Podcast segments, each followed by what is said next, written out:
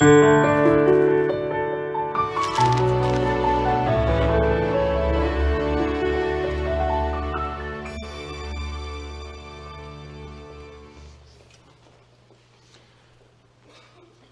queria convidar você a abrir Atos 13, para nós estudarmos no dia de hoje, e abrir seu boletim e pegar o esboço da mensagem que está no seu boletim. Dessa forma fica mais fácil você acompanhar a mensagem. Você que está na internet, eu quero desafiá-lo a fazer o mesmo. Aí você tem acesso ao esboço da mensagem. E o meu desejo é que Deus use essa mensagem para abençoar muito a sua vida, para trazer um impacto incrível ao seu coração e o seu compromisso de ser usado por Deus. A nossa igreja é uma igreja missionária, nós somos designados, chamados por Deus para cumprir um propósito de levar essa mensagem. Uma igreja viva é uma igreja em que seus membros têm essa consciência e vivem intensamente essa realidade. A nossa igreja, no ano de 2019, fez várias viagens missionárias como uma expressão dessa consciência missionária. Fomos até os indígenas, fomos à Amazônia. No carnaval, os nossos jovens foram e adolescentes foram até Ivaiporã, nós fomos até a Argentina fazer viagem missionária, os coros viajaram, tantas outras situações em que nós fomos até algum lugar e compartilhamos o Evangelho de alguma forma naqueles lugares. Se você gostaria de ter uma informação mais detalhada das finanças, do quanto financeiramente, em várias áreas, em várias situações, nossa igreja investiu na área de missões, você pode entrar em contato conosco e nós, com alegria, passamos para você. Mas você tem ideia de quanto aproximadamente a nossa igreja investiu na área de missões no ano de 2019? Você faz ideia? Pergunta a pessoa do lado aí: quanto você acha que a nossa igreja investiu na área de missões em 2019? Mais ou menos. Quanto você faz ideia? Durante todo o ano de 2019. Durante o ano de 2019, nós investimos aproximadamente um milhão de reais na obra missionária. Amém? Você, vale a pena aplaudir, né? Expressando alegria por esse valor significativo.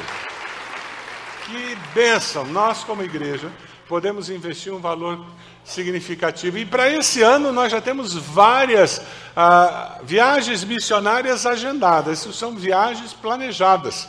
Nós já temos a viagem para a Amazônia de julho, com um grupo significativo de irmãos já registrados e se movimentando para ir para a Amazônia. Nós já temos uma viagem para o interior do Paraná planejada, com o projeto Barnabé, lá para o sudoeste. Temos a, a viagem para o sertão nordestino, em Petrolina, no Pernambuco. Nós temos a nossa juventude agora no carnaval indo para a União da Vitória, vamos dar apoio àquela igreja naquela cidade, fazendo uma parceria para atingirmos toda aquela região, sudoeste do Paraná, uma das regiões menos evangelizadas do nosso estado. Nós estamos num processo de adoção dessa região e começamos a ter de uma forma mais intencional um investimento, um, grupos da nossa igreja indo para lá para impactar. O nosso pastor Alexandre Araújo, que era pastor na nossa igreja, agora coordena aquela região e nós estamos iniciando um processo de parceria. Que privilégio como igreja! Estamos sendo tocados por Deus, sensibilizados pelo Espírito Santo e entendendo que essa é uma vocação, uma chamada de Deus para nós nos envolvermos mais naquela direção. É algo parecido com o que nós lemos em Atos 13, quando surge a primeira viagem missionária de Paulo. Ah, pela primeira vez, a igreja começa a ir além mar. A população cosmopolita de Antioquia favorece a igreja começar a ter essa visão maior do que simplesmente o local, a cidade. Se você pega o versículo primeiro ali de Atos 13, você começa a perceber a composição daquela igreja. Na igreja de Antioquia havia profetas e mestres: Barnabé, Simeão, chamado Níger, Lúcio de Cirene, Manaém, que fora criado com Herodes, o tetrarca e Saulo. Se você olha com detalhe esses nomes, você começa a perceber a diversidade cultural e as etnias que estavam ali naquela igreja. Barnabé era judeu levita de Chipre. Depois você pega Simeão, chamado Níger, um africano negro, Provavelmente era Simão o Sirineu que carregou a cruz de Jesus, lembra? Depois em Lúcio de Cirene, África do Norte. Depois Manaém, que fora criado com Herodes, o tetrarca. Ele era irmão de leite do rei Herodes Antipas, filho de Herodes o Grande. E depois vem Saulo, um judeu de Tarso, na Cilícia. Essa composição cosmopolita da igreja favoreceu, facilitou o Espírito Santo tocar no coração daqueles irmãos e ajudá-los a enxergar que o evangelho precisava ir mais longe do que as fronteiras locais. Os designados os escolhidos por Deus, eles são enviados porque eles ouvem a voz de Deus. Eles têm um coração que está aberto para aceitar desafios que vêm de Deus. Veja os versículos 2 e 3. Enquanto adoravam o Senhor e jejuavam, disse o Espírito Santo: Separem-me Barnabé e Saulo para a obra que os tenho chamado. Assim, depois de jejuar e orar, impuseram-lhe as mãos e os enviaram. Isso acontece quando a igreja está viva, quando a igreja está servindo a Deus. Deus chama alguns para liderar o povo no local, e Deus chama alguns para irem a outros locais, liderar o povo de Deus e, e conseguir chamar pessoas para se tornar povo de Deus em outros lugares. Você consegue imaginar se esse mesmo Espírito de Deus ele falasse, começasse a falar ao meu coração, ao coração da Ede, e nós chegássemos em casa hoje e começássemos a conversar sobre. Parece que Deus está nos chamando para alguma coisa, e Deus começasse a tocar no coração de alguns irmãos, e domingo que vem eu chegasse aqui e dissesse: Olha, eu e Ed temos chegado a uma convicção de Deus, que o Espírito está nos chamando para nós irmos para o campo missionário. Nós estamos entendendo de Deus que nós precisamos ir. E o pastor Marcos se levantasse e a Priscila dizendo, sabe, depois que nós fomos lá para a Europa, que eu fui para a Europa, eu voltei, conversei com Priscila, nós temos orado. E sabe, Deus também tem falado ao nosso coração. E nós também chegamos à conclusão de que nós precisamos ir. E nós também estamos entendendo que temos que ir. Deus está nos chamando, e depois o pastor Márcio olhasse para nós e dissesse: Pois eu tenho uma coisa para contar. Eu e Márcia também temos orado já há algum tempo e nós chegamos à conclusão de que Deus também está nos chamando e nós também temos que ir. E nisso o pastor Renato se levanta com a Marinei e diz assim: Pois lá em casa está acontecendo a mesma coisa, nós oramos e Deus disse que nós temos que ir. E o pastor Silvani levantou e diz a mesma coisa com Simone e eu. Vocês conseguem imaginar esse culto? Que mover de Deus? Como é que você ia se sentir? A igreja do Bacaxeri ia fechar? Ia? Por que, que não ia fechar? Porque Deus está movendo, agindo e Deus é dono da igreja, amém? Foi isso que aconteceu em Atos 13. Os líderes chaves da igreja foram chamados por Deus e enviados pela igreja. Porque, da mesma maneira como Deus falou com os líderes da igreja, Deus falou com a igreja. Sabe por que, que Deus falou com a igreja? Quando o Espírito de Deus revelou a sua vontade para a igreja, Deus levou a igreja a dar passos de fé muito ousados, e é sempre assim. E sabe como é que a igreja conseguiu ter convicção de que esses passos de fé eram de Deus? Como foi confirmado isso? através da oração e do jejum. Veja no versículo 3, aí no texto que você abriu, em Atos 13. A igreja buscou em oração e jejum. Se eu chegasse aqui e dissesse isso para vocês, se o pastor Márcio chegasse aqui e dissesse isso para vocês, se o pastor Marcos chegasse e dissesse isso para vocês, se o pastor Renato dissesse isso para vocês, pastor Silvani dissesse isso para vocês, a minha expectativa é que vocês dissessem, está proclamado jejum nessa igreja. Jejum e oração para descobrir qual é a vontade de Deus para nós.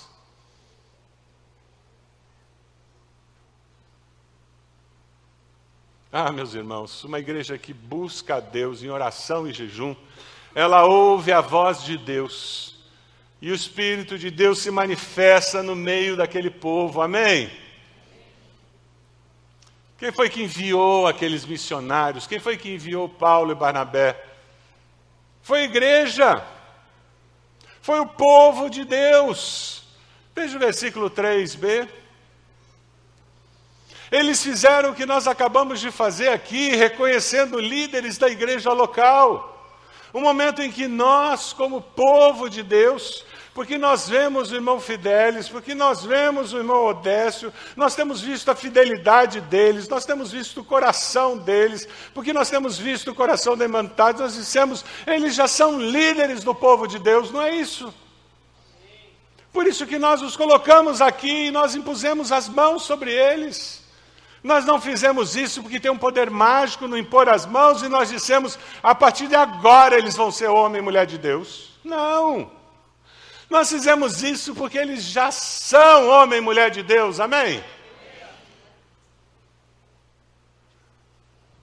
O povo de Deus busca em jejum e oração a confirmação do projeto de Deus. Ah, meus queridos, se nós, como igreja, não caminharmos de joelhos, em jejum e oração, nós não seremos sensíveis à voz do Espírito de Deus nós vamos brincar de igreja.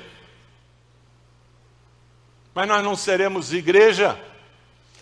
Ah, mas se nós caminharmos em jejum e oração, nós seremos igreja de Deus. Igreja viva do Deus vivo. E nós perceberemos o mover de Deus, o agir de Deus, o querer de Deus, se a será o querer do nosso ser. O salmista diz: agrada-te do Senhor. E como é que o texto continua? E ele satisfará os desejos do teu coração. Porque quando você se agrada do Senhor, os desejos do seu coração estão afinados com os desejos do coração do Senhor. Durante esse ano você vai ser desafiado várias vezes a jejuar e orar. Mês de maio nós teremos uma grande campanha de oração pela família. Você quer orar pela sua família? Diga amém. E você será desafiado a orar e jejuar pela sua família. Sabe aquelas encrencas travadas que você tem na sua família? É por isso que você vai jejuar e orar. Sabe aqueles sonhos que você tem pela sua família? É por isso que você vai jejuar e orar. Sabe aquelas coisas que você gostaria de ver acontecer com você para o bem da sua família? É por isso que você vai jejuar e orar. Como igreja, nós vamos ser desafiados a jejuar e orar para experimentar o mover de Deus no nosso lar. Mas como igreja, nós precisamos jejuar e orar para estarmos sensíveis ao que Deus quer fazer conosco como igreja nesse tempo. Nós buscamos a Deus e Deus nos direcionou e nós começamos lá em Uberaba e eles estão reunidos agora, quase 100 pessoas todo domingo. E Deus tem mais para nós ali no Uberaba, amém? Mas Deus tem mais para nós em outras regiões da cidade, amém, irmãos? Tem muita gente nessa cidade de Curitiba que precisa conhecer ao Senhor. Mas nós temos muita gente ao redor do mundo que nunca ouviu falar do nome de Jesus. Por isso que nossa igreja tem enviado missionários para outras partes do mundo. Mês de outubro eu estarei indo para a Índia. Eu terei uma reunião do Pão Diário na Índia. Eu tenho começado a ler sobre a Índia, eu tenho começado a assistir vídeos sobre a Índia. E meu coração tem ficado partido ao ver tanta necessidade. Segundo o país mais populoso do mundo, o país com menor influência cristã do mundo. Que coisa triste.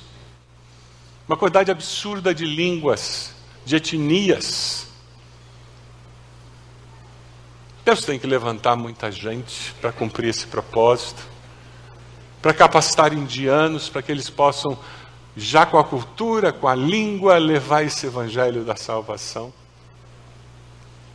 Ah, meus queridos, Deus está chamando pessoas do seu povo para cumprir esse propósito.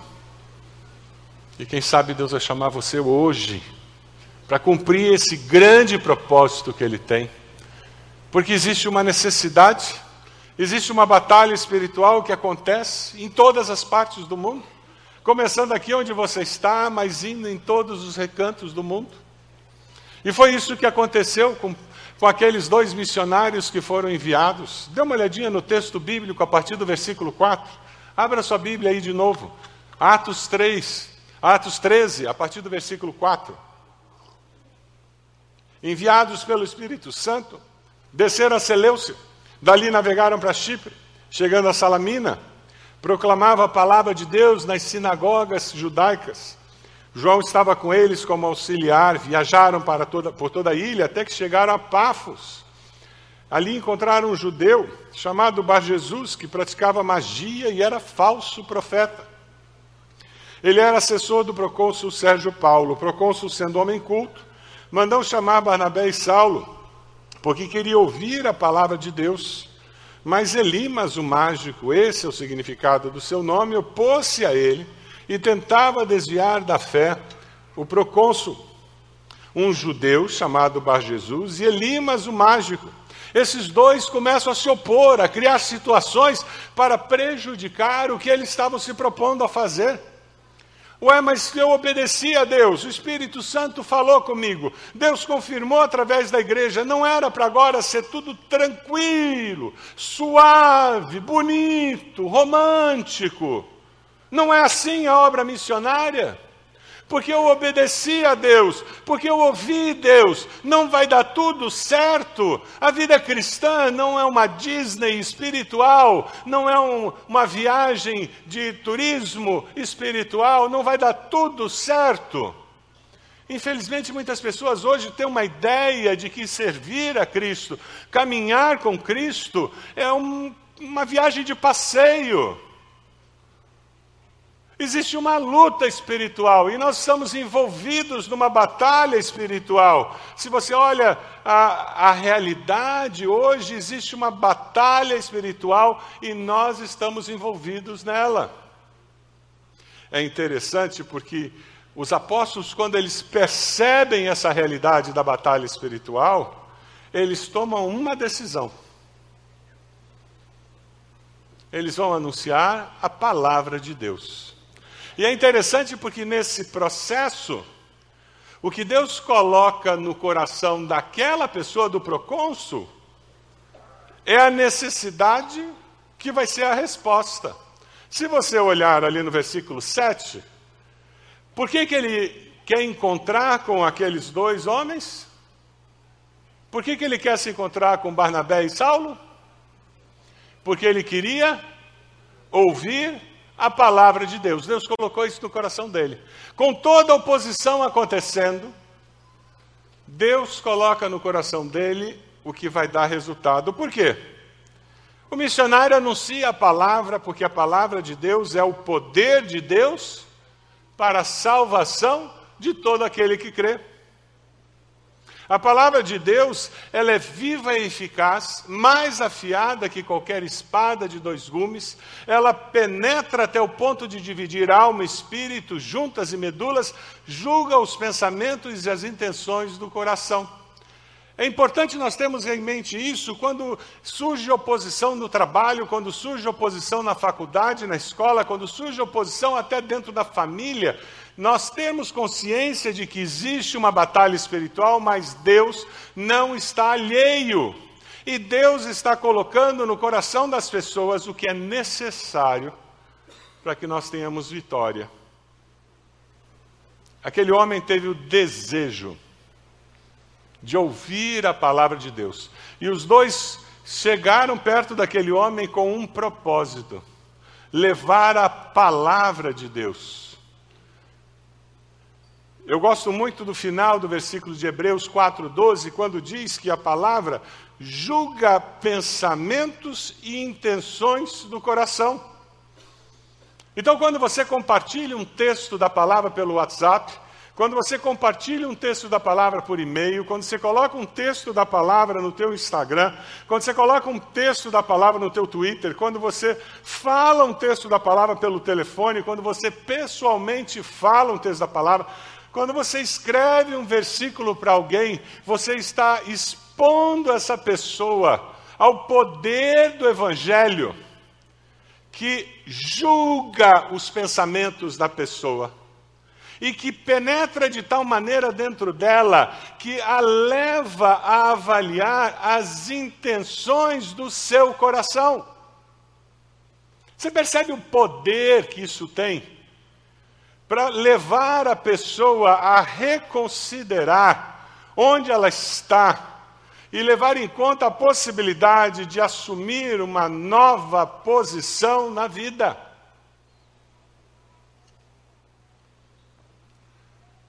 Ah, meus queridos, quando nós reconhecemos que existe uma luta espiritual, uma luta espiritual que acontece ao nosso redor, fica mais fácil nós identificarmos a necessidade de usarmos a espada do Espírito, que o apóstolo Paulo fala na armadura de Deus para vencermos essa luta. É com o escudo da fé e com a espada do Espírito que nós entramos nessa luta. Satanás vai usar homens, como aqueles dois homens, para tentar opor-se à obra de Deus. Missionários estão lá no, no campo, enfrentando resistência, lutando contra toda artimanha que o inimigo coloca e usa pessoas para tentar desanimá-los, tirá-los do foco, e eles precisam manter a estratégia que é a palavra de Deus. E nós, o que nós fazemos isso? Nós que entendemos que a nossa luta não é contra seres humanos, mas contra forças espirituais do mal nas regiões celestiais, nós nos unimos a eles e nós os sustentamos, não apenas com o nosso dinheiro, mas nós os sustentamos emocionalmente com nossos, nossas mensagens, nossos telefonemas, e nós os sustentamos espiritualmente com as nossas orações. Amém? Eu queria convidar você a abrir seu boletim nessa página aqui, Viva Missões. E eu queria que nós gastássemos um tempo intercedendo por um dos nossos missionários. Esses são missionários que recebem uma oferta diretamente da nossa igreja. Então, seu dízimo, aquele dízimo que você entregou há pouco, aquele dízimo é usado para que esses missionários recebam uma oferta mensal para ajudá-los no seu sustento. Então, eles são missionários da sua igreja. Eu queria que você passasse os olhos e escolhesse um deles. E você vai formar uma dupla com alguém do seu lado. E vocês vão orar, cada um de vocês vai orar por um missionário. Você pode fazer isso? Então, passe os olhos aí. Escolha um deles e você vai convidar a pessoa do seu lado para, em dupla, vocês terem um momento de intercessão, apoiando esse missionário, pedindo ânimo, pedindo que Deus renove as forças, renove a visão pedindo que aqueles que estão lá prejudicando, como aqueles dois homens tentaram prejudicar o que Barnabé e Paulo estavam fazendo, que Deus dê força a eles para perseverar, apesar de oposição que possa surgir. Vamos fazer isso? Escolha o, o seu missionário e vamos ter um tempo de intercessão agora.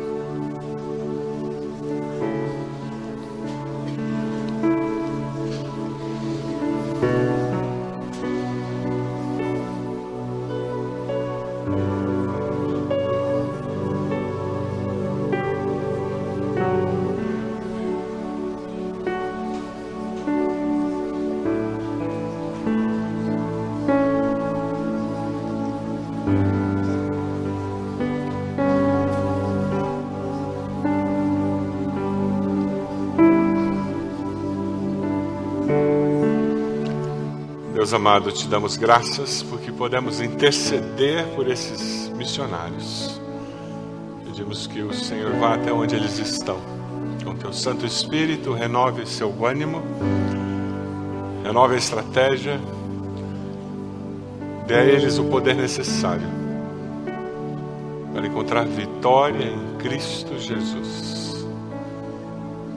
Desarme toda a armadilha do inimigo que exista e que eles possam render honra e glória para o nome do Senhor.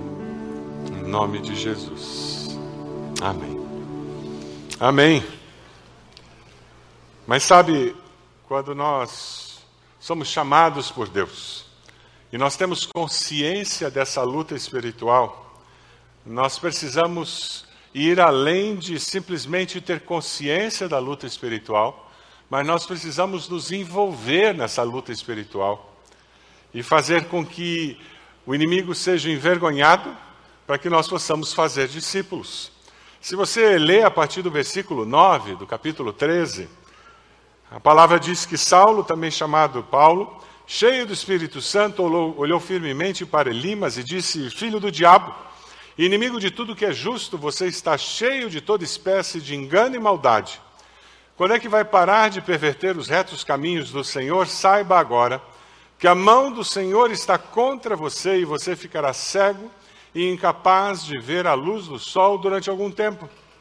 Imediatamente vieram sobre ele névoa escuridão, e ele, tateando, procurava quem o guiasse pela mão. O procônsul, vendo o que havia acontecido, creu profundamente impressionado com o ensino do Senhor. Mais do que reconhecer a batalha, eu e você, nós precisamos fazer discípulos nesse ambiente de luta. Paulo não se intimidou com a oposição que existia ali. Ele, com clareza, com entendimento, ele lutou contra o inimigo, as forças do inimigo. Lembra lá de Efésios? O texto completo de Efésios foi porque a nossa luta não é contra seres humanos, mas contra os poderes e autoridades, contra os dominadores deste mundo de trevas, contra as forças espirituais do mal nas regiões celestiais. Temos que ter consciência disso. Estejam alertas e vigiem. Fala Pedro. O diabo, o inimigo de vocês, anda ao redor como leão rugindo e procurando a quem possa devorar. Resistam-lhe, permanecendo firmes na fé.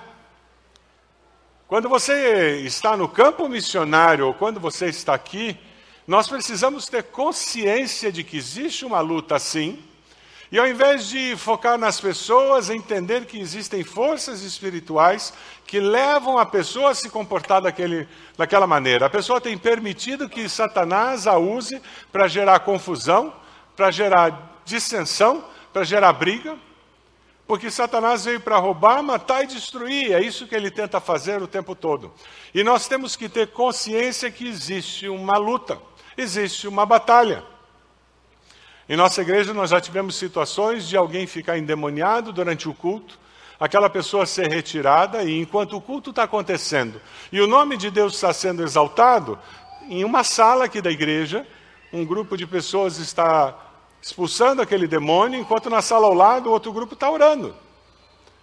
E depois que o demônio foi expulso, aquela pessoa confessou Jesus como Salvador, aquela pessoa retornar e pegar o final do culto. Porque nós não damos holofote nem microfone para Satanás aqui em nossa igreja. Quem tem holofote aqui nessa igreja é Jesus, amém? Você tem que ter consciência que existe a luta e você se envolve na luta. Mas sabe, eu me preocupo muito mais com pessoas possuídas pelo demônio que não rangem os dentes e não falam grosso. Porque tem pessoas que são possuídas pelo demônio e falam de uma forma agradável, dissimulada,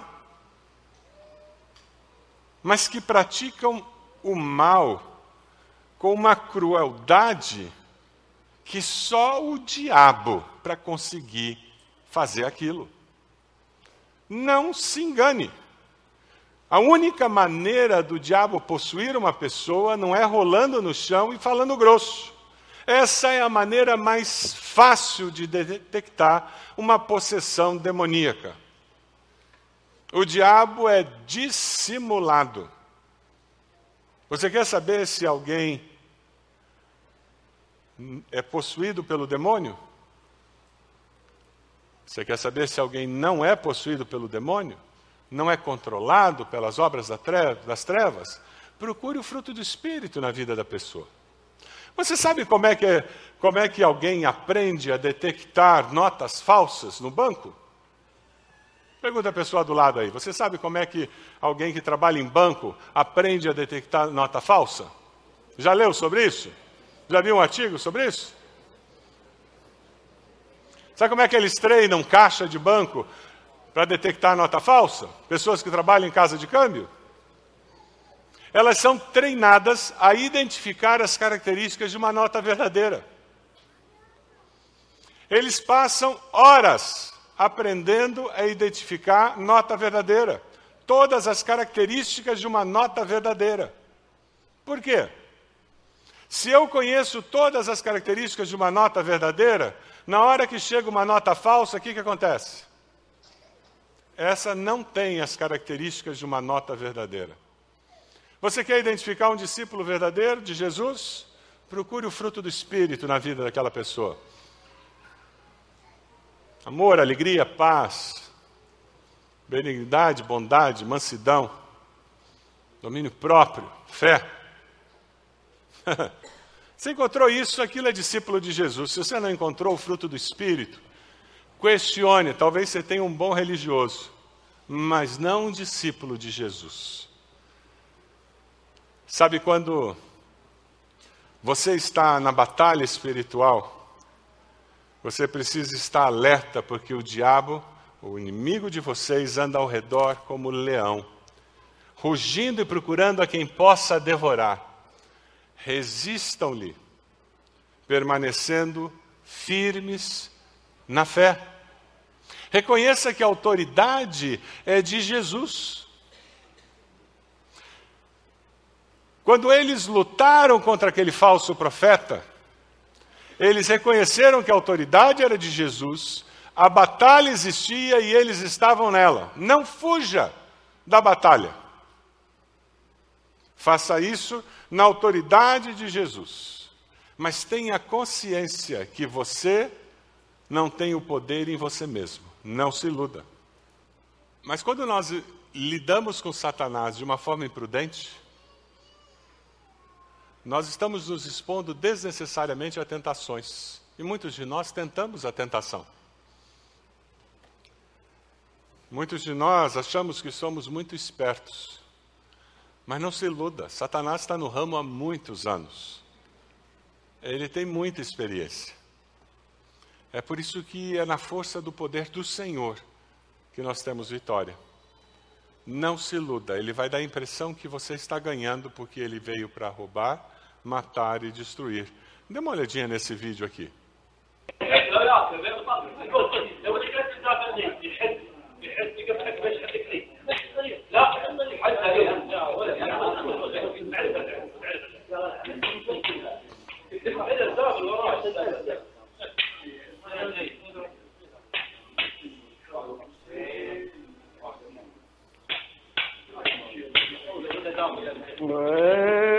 إيه صار صار تقدر عليه ما يحس بيه صار تقدر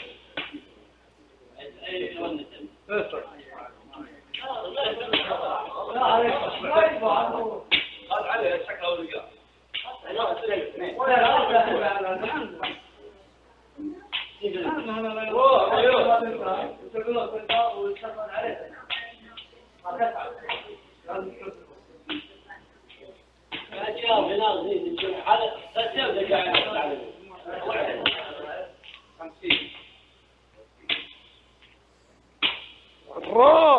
Ele pensou que estava ganhando. Só pensou. Se você for na força da carne, vai ser isso que vai acontecer com você. Você vai pensar que está ganhando e de repente descobre que foi enganado por Satanás. Quando nós estamos envolvidos nessa batalha espiritual, é muito importante nos vestirmos com a armadura de Deus e na dependência do Espírito de Deus. E mantemos claramente qual é a nossa missão. Qual era a missão deles? Era vencer a batalha espiritual com aqueles dois falsos profetas ou fazer discípulos? Por que, que eles foram para o campo missionário? Eles foram para o campo missionário para fazer discípulos. E eles mantiveram isso muito claro na mente deles. Se você olhar o versículo 12, isso fica claro, e eles atingem o propósito e o objetivo deles. O procônsul, vendo o que havia acontecido, creu profundamente impressionado com o quê? Com o ensino do Senhor. Eles não ficaram apenas no embate com aqueles falsos profetas, mas eles investiram tempo ensinando a palavra de Deus. Lembra da, da referência à palavra de Deus? A curiosidade dele era com a palavra de Deus. Ele queria saber mais da palavra de Deus. E eles cumpriram o propósito com o ensino do Senhor. John Stott diz que um dramático encontro de poderes, no qual o Espírito Santo venceu o diabo, o apóstolo desmascarou o feiticeiro e o evangelho triunfou sobre o oculto. O Espírito de Deus nos chama a todos para cumprirmos o propósito de Deus na nossa geração. O Espírito Santo nos chama para fazer isso aqui e separa alguns para serem enviados. O que o Espírito Santo de Deus está falando ao seu coração nessa manhã? Esse é o grande desafio que Deus está fazendo à sua vida. Eu queria convidar você a se colocar de pé onde você está. E a minha pergunta a você é: você decide ouvir a voz do Espírito nessa manhã? Com Cristo você decide eu vou ser vitorioso sobre a batalha espiritual, seja qual for a batalha que você está enfrentando na sua vida? Você aceita o chamado de Deus para ir para o campo missionário? Essa é uma decisão que você toma hoje? Você aceita o desafio para ir e, ou para enviar aqueles que foram chamados por Deus? Eu queria, enquanto nós cantamos, convidar você a sair do seu lugar e vir aqui à frente. Se você está dizendo, eu aceito o chamado de Deus, eu quero ir. Eu tomo uma decisão de responder ao chamado de Deus. Talvez você não saiba para onde, você não sabe quando, mas você está dizendo, eu aceito o chamado de Deus. Eu quero ir eu decido responder positivamente ao chamado de Deus. Então saia do seu lugar, pode sair já e vir para cá. Nós vamos orar por você, abençoar a sua vida nessa decisão. Talvez você está identificando que tem uma batalha espiritual que você está vivendo lá no seu ambiente de trabalho, na faculdade, lá na escola, na sua casa, e você diz: Olha, eu preciso ter vitória sobre essa batalha espiritual, ela está muito pesada. E eu estava tentando lutar sozinho e eu hoje reconheço, eu preciso do poder de Deus para me dar vitória nessa batalha. Sai do seu lugar onde você está. Vem até aqui dizendo, eu estou crendo que Deus me dá, vai me dar vitória. Sai do seu lugar, enquanto nós cantamos. Vem até aqui e nós vamos interceder. Nós vamos orar por você, abençoando a sua vida. Amém. Deus abençoe. Sai do seu lugar. Enquanto nós cantamos, pode sair e vir aqui. Nós vamos orar por você, dizendo: Eu quero eu quero vitória em nome de Jesus. Eu respondo ao chamado de Deus para minha vida. Eu quero ir para o campo missionário. Eu não sei bem aonde, mas eu sei que Deus tem um chamado para mim. E eu quero responder esse chamado em nome de Jesus. Sai do seu lugar, vem até aqui. Eu queria convidar você que é líder de pequeno grupo a vir aqui abraçar uma dessas pessoas. Eu não quero ninguém sozinho desses que vieram à frente. Por favor, você é pastor, vem aqui. Você que é obreiro, ministro, vem aqui, abrace uma dessas pessoas, por favor, para que elas tenham uma companhia, alguém para orar com elas, para abençoá-las. Não deixe ninguém sozinho aqui. Sim, por favor. eu creio em ti, Jesus. Eu pertenço a ti, Jesus. Razão do meu viver,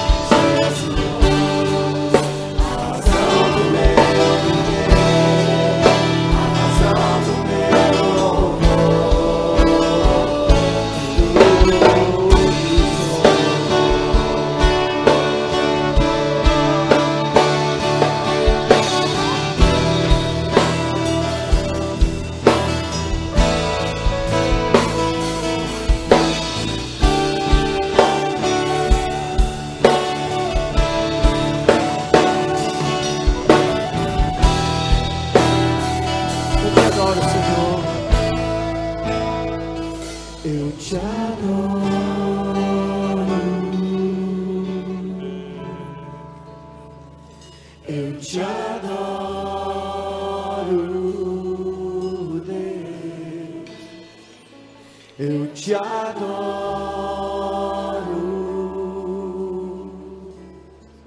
Deus amado, nós rendemos louvores a Ti. Nós te adoramos, Senhor, porque só o Senhor é Deus. Nós te adoramos porque o Senhor merece todo louvor e toda adoração. eu te adoro. Nós te adoramos porque o Senhor manifestou o teu grande amor em Cristo Jesus. Nós te adoramos, Senhor, porque as tuas misericórdias se renovam a cada manhã. Nós te adoramos porque o Senhor é Criador dos céus e da terra, porque o Senhor sustenta esse universo, porque o Senhor nos chama pelo nosso nome. Nós reconhecemos que o Senhor é Deus e Deus das nossas vidas. Receba, Senhor, a nossa adoração. E, ó Deus, nós nos colocamos aos teus pés e pedimos bênção do Senhor sobre a vida de cada irmão e irmã que está aqui à frente. O Senhor conhece o que vai no coração de cada um deles, respondendo a um chamado, respondendo a um anseio com relação à luta espiritual em suas vidas, sua família, no trabalho, na escola. O Senhor conhece, Senhor, o desejo do coração deles de assumirem um compromisso contigo, Senhor, de renovar aliança com o Senhor. E nós nos unimos como teu povo e oramos por cada um deles. E pedimos bênção do Senhor. Derrama, Senhor, sobre eles a capacidade vinda dos céus, para que eles experimentem a vitória que há em Cristo Jesus. Ó Senhor, abençoa-os como só o Senhor pode abençoar. Toma-os em tuas mãos, Senhor. E a nós nos leva com a certeza de que o Senhor é por nós. Com a segurança de que somos mais do que vencedores por meio de Cristo Jesus. Ó oh, Deus amado, louvado seja o teu nome. É a nossa oração no nome precioso de Jesus. Amém. Amém.